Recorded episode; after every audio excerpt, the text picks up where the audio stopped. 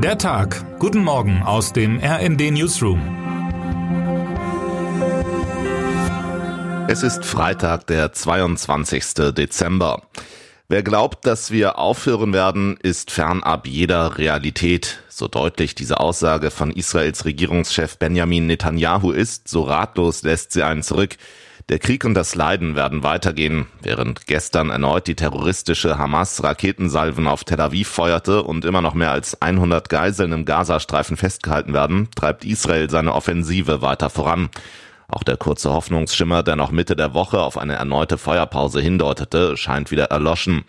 Ratlosigkeit macht sich breit. Der alte Traum von einer Zwei-Staaten-Lösung scheint in immer weitere Ferne zu rücken. Der Plan für eine friedliche Lösung ist nicht zu erkennen, sagt auch Christoph Heusgen, Chef der Münchner Sicherheitskonferenz, im Interview mit RND-Chefredakteurin Eva Quadbeck und Vize-Hauptstadtbüroleiterin Christina Dunz. Heusgen, Top-Diplomat, ehemaliger Merkel-Berater und UN-Botschafter, ist bekannt für seine deutlichen Worte. Was sich Spitzenpolitiker und Spitzenpolitikerinnen oft nicht erlauben können, Heusgen spricht es aus. Nicht selten steht er dafür auch selbst im scharfen Gegenwind. Im Interview mit Quadbeck und Dunz kritisiert er die israelische Siedlungspolitik im Westjordanland scharf. Das widerspricht dem Völkerrecht und mahnt die Regierung Netanyahu, allein mit militärischen Mitteln sei die Hamas nicht zu besiegen. Eine politische Perspektive? Heusgen ist pessimistisch. Er sieht sie heute weniger als je zuvor.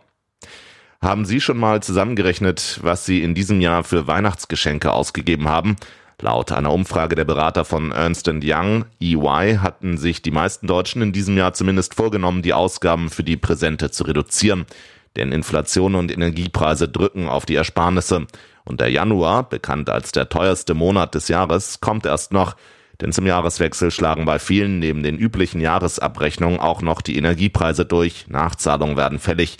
Abschläge neu berechnet. Energieschulden spielen eine immer größere Rolle, sagt Wiebke Rockhoff meiner Kollegin Miriam Keilbach. Rockhoff arbeitet in der Schuldnerberatung der Diakonie und bestätigt, dass es immer mehr Beratungsbedarf gibt. Seit dem russischen Angriffskrieg auf die Ukraine gibt die Hälfte aller deutschen Haushalte mehr als 10 Prozent des Nettoeinkommens für Energie aus. Bei den Einkommensschwächsten sind es gar 87 Prozent, schreibt Keilbach. Fachleute sprechen schon von Energiearmut. Was aber tun, wenn, wie bei einer Familie aus Hannover, die Nachzahlung mehrere tausend Euro beträgt und der Strom abgestellt wird?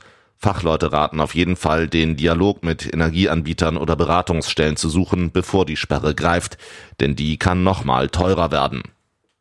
Und was hilft am besten gegen schlechte Nachrichten und den Winterblues? Natürlich Musik.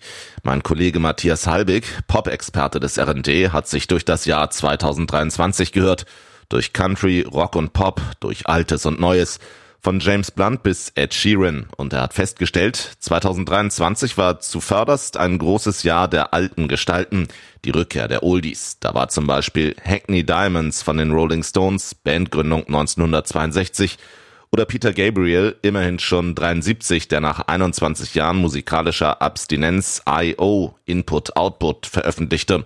Und dann war da natürlich Now and Then, der wirklich allerletzte Beatles-Song, bis auf weiteres. Wer heute wichtig wird. Kommt sie oder kommt sie nicht? Wenn heute der große Weihnachtsverkehr beginnt, sind Zehntausende, die zu ihren Familien reisen wollen oder müssen, auf die Deutsche Bahn angewiesen. Den Weihnachtsfrieden hat der Chef der Gewerkschaft der Lokomotivführer GDL Klaus Weselski immerhin garantiert.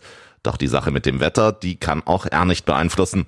Welche Probleme die Bahn neben ständigen Streikankündigungen und Verspätungen derzeit plagen, hat Alicia Mentgen zusammengefasst.